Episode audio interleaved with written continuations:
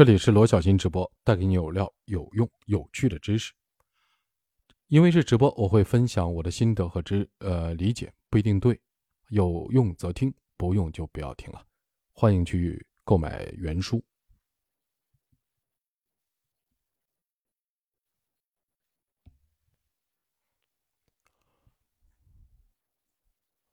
现在我们已经了解了价值驱动型的专业人才的性格特质是怎样的。企业是如何运行的，以及如何团结和激励团队，是时候学习如何管理我们自己和我们自己的时间了。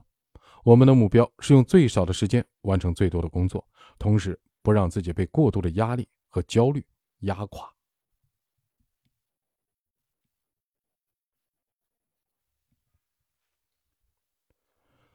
很多专业的人士工作努力，却事倍功半，他们每天忙得四脚朝天，却只有在原地打转。这其中有一个原因，那就是他们的生活缺乏焦点。经过多年对故事的研究，我相信，当一个人把自己当成一个故事的主人公，一个肩负使命的英雄时，他的生命就是最有意义的。作为英雄投身的使命时，是没有时间手忙脚乱的。我们知道我们想要什么，我们的障碍是什么，以及我们必须做什么来解决世界上的问题。肩负使命的英雄是有初心。和目标的，他们不会浪费时间，因为他们的时间很宝贵。肩负使命的英雄知道如何管理自己的时间，他们不会焦虑，而是专注、积极、热情地投入重要的工作。要实现更多正确的目标，一个关键就是要知道这些目标是什么，然后知道回报最高的机会是什么，并应优先的考虑这些机会。价值驱动型专业人才是肩负使命的英雄，他们知道他们应该做什么。不会分心，为此，他们创造了一份使命英雄计划书。你可以从 heroonmorthing.com 网站上免费的获取这份计划书。不好意思啊，英文发音很差，就是敢说。在这份计划书的指导下，你可以每天早晨完成一例例行程序，理清思路，为一整天做计划。你再也不用在迷惘中醒来。在接下来的五天里，我会。给你介绍计划书的各项要素。事实上，我们的大脑是不喜欢对应该如何分配时间感到困惑的。然而，要想摆脱困惑，就需要纪律和专注。如果我们不能确定优先的事项，养成健康的日常习惯，电视、新闻、食物、酒精和坏的朋友就会来占据我们的时间。很多人通过让我们分心来赚钱，他们的干扰对我们毫无益处。其实，它就是我读的另外一本书里面《效率红利》那本书里面讲的。这个世界上，所有人都是在靠收割你的时间赚钱的。如果你不想变成被收割者，记住一定要聚焦，聚焦你热爱的事情，并一直做下去，要天天做。要成为一个高效的人，我们需要给自己一个使命，然后明确为了完成这个使命，时间和目标的优先级是怎样的。我们需要一套框架管理我们的优先事项和我们的时间。如果你想成为一名价值驱动型的专业人才，你就要学会一套既能提高生产率又不让人倍感焦虑的例行程序。这是一个成功的组合，而且学起来并不难。配合本周的学习内容，我会在 heroonemissing.dot.com 的网站上免费提供每日计划书。你想打印多少页就打印多少页，给他们打三个孔，把它们装订起来。这样，你得到了一份终身免费的计划书。你可以在未来的几十年里继续使用这份计划书。接下来，请阅读每天的章节，学习如何将填写的计划书作为每天早上的例行程序。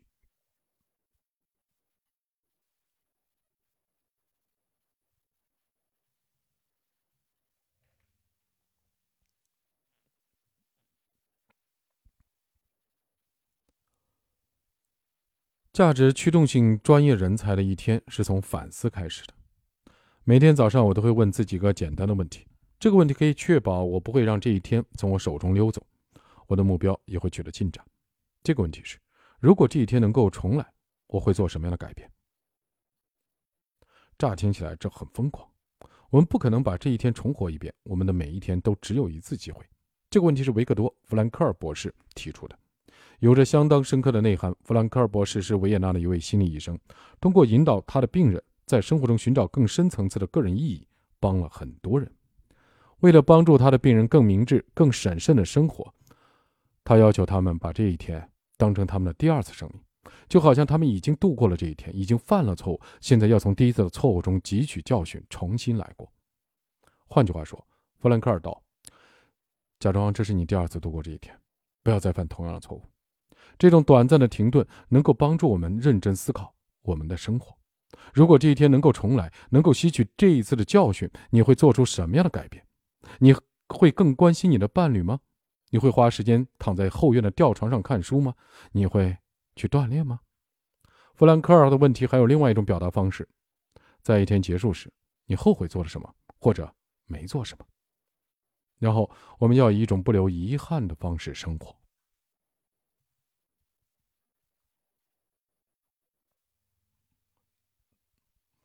很少有人在采取行动之前反思自己的行为。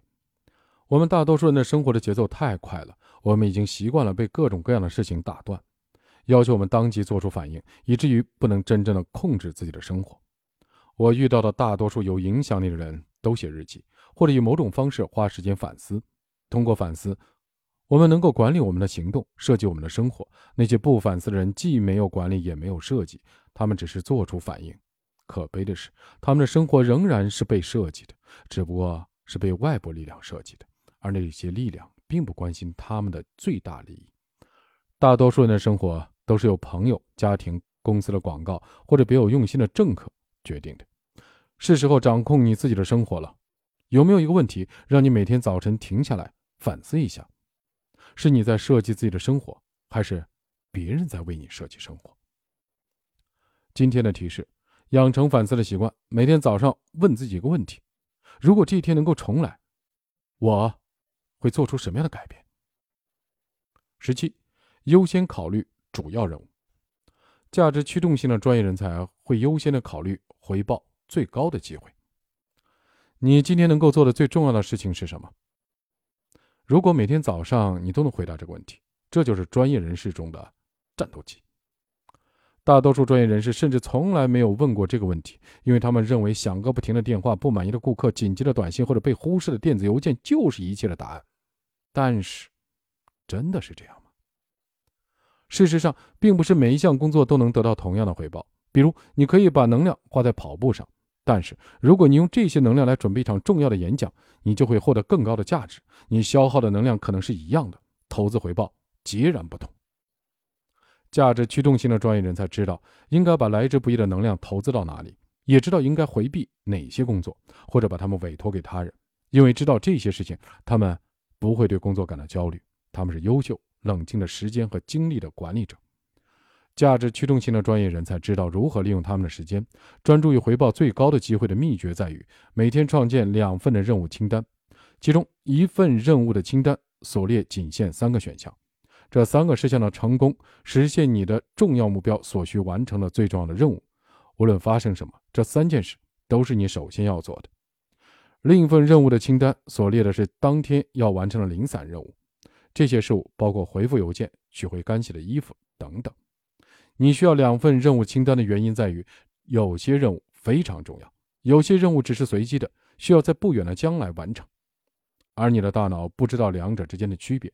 价值驱动性的专业人才知道主要任务和次要任务之间的区别。如果你要在即将到来的员工活动中演讲，取回干洗的衣服不应该准备演讲稿同样重要。例如，我的优先任务就是某种形式的创作，我每天都在写书、上课或者做演讲。只有在我完成写作以后，我才会开始回电话、参加会议。每天早上，我会写下我要创作的三项内容。然后写下干扰我注意力的三个次要的事项，然后先从重要的三件事开始，将我的三项优先任务区分开来，帮助我创办了一家成功的公司。如果我将所有任务混在一起，不可能这么快就做到。只列出三项任务优先的原因在于，超过三项任务会让人感觉不堪重负，很可能还没开始就放弃。我的大多数优先任务都是更大项目中的一小部分，比如我在写一本书。写完整本书需要一年多的时间，那么我每天都要完成一个片段。当我们从事无法在短时间内完成的大项目时，特别容易受到及时反馈的诱惑。我们宁愿回复十封电子邮件，也不愿意为一本书写十个段落。因为每一封电子邮件都让我们觉得自己完成了一件事，而十个段落，就像在往桶里加了一滴水。但是，别被这种假象欺骗了。只有一小步一小步的朝着大目标前进，才能完成最重要的项目。要当心，很多任务看起来很重要，其实不然。你可能听说某件事很紧急，但事实上完成它是别人的任务。可能有人叫你去开会，但事实上开会跟你的优先任务没有关系。我喜欢把这些诱惑称为紧急干扰，因为它们让人感觉很紧急，但实际上只是干扰。每一天，我们都知道我们的三个回报最高的机会是什么，否则低回报的机会会让我们感觉更重要。那么，如何知道回报最高的机会是什么呢？为了识别回报最高的机会，需要对我们的总体目标实施逆向工程。任何能够使我们接近目标的机会都是高回报的机会，不能使我们更接近目标的机会则不是。价值驱动型的专业人才知道其中的差别。要成为一名优秀的经济投资者，你需要做的最重要的事情是什么？你能做什么为公司争取最大的经济回报？把这些列为你的优先任务。日复一日，你就会越来越接近你的目标，而不会落入紧急干扰的陷阱。今天的提示：每天创建两份任务清单。第一份任务清单包含三个事项，是你的回报最高的机会。第二份清单列的是其他没那么重要的任务。好，今天直播到此为止，再见。